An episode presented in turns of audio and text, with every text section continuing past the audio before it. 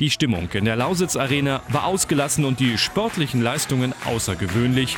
Auch Bundestrainer Valery Belenki lobte die vier Tage von Cottbus. Ich glaube, das ist das beste Event, was also Cottbus hier, also den Cottbus anbietet. Die Halle ist voll, jeder freut sich und guckt. Die Frage ist nur, wie lange noch? Denn dieser Weltcup hat das Cottbuser Organisationskomitee um Turnierdirektor Mirko Wohlfahrt an seine Grenzen gebracht. Nie zuvor in der über 40-jährigen Geschichte des Turniers waren mehr Sportler und mehr Nationen am Start. Unsere Kalkulation ist immer so um die 40 Nationen. Äh, so ist es historisch gewachsen. So ist das die Größenordnung, die wir stemmen können. Wir waren jetzt in diesem Jahr fast doppelt so groß oder sagen wir mal vom ehemaligen Rekord, als wir schon an komplett unseren Grenzen waren, nochmal 50 Prozent obendrauf. Wohlfahrt will jetzt ein paar Tage Luft holen und schauen, ob ein Weltcup mit über 300 Sportlern in Zukunft weiter ehrenamtlich organisiert werden kann und hofft dabei auf den Deutschen Turnerbund, der sich mit dem Weltcup schmückt, aber den Cottbussern ruhig ein bisschen mehr helfen könnte.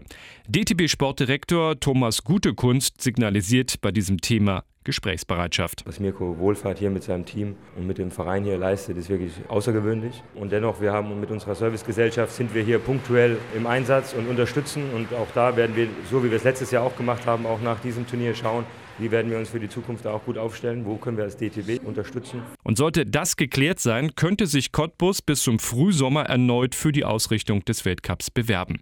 Der Weltverband vergibt diese immer für vier Jahre zwischen den Olympischen Spielen. Denn Weltcups sind Teil der Olympiaqualifikation. Sollte sich der Turnerbund gemeinsam mit Cottbus entschließen, eine erneute Bewerbung abzugeben, sieht DTB-Präsident Alfons Hölzel große Chancen auf eine Zusage. Weil sehr viele aus den unterschiedlichsten Nationen nach Cottbus wollen. Es ist äh, jetzt nicht so, dass die nur kommen, um sich die Olympiatickets möglichst zu sichern, sondern ich war jetzt letztes Wochenende in Kairo beim Weltcup. Auch dort habe ich gehört, dass sie sich auf Cottbus freuen. Ist in der Tat so. Es hat eine große Geschichte und deshalb glaube ich, dass die Entscheidungsträger an Cottbus festhalten werden. Im Spätsommer, nach den Olympischen Spielen in Paris, will der Weltverband entscheiden, wo ab 2025 die Turnweltcups stattfinden.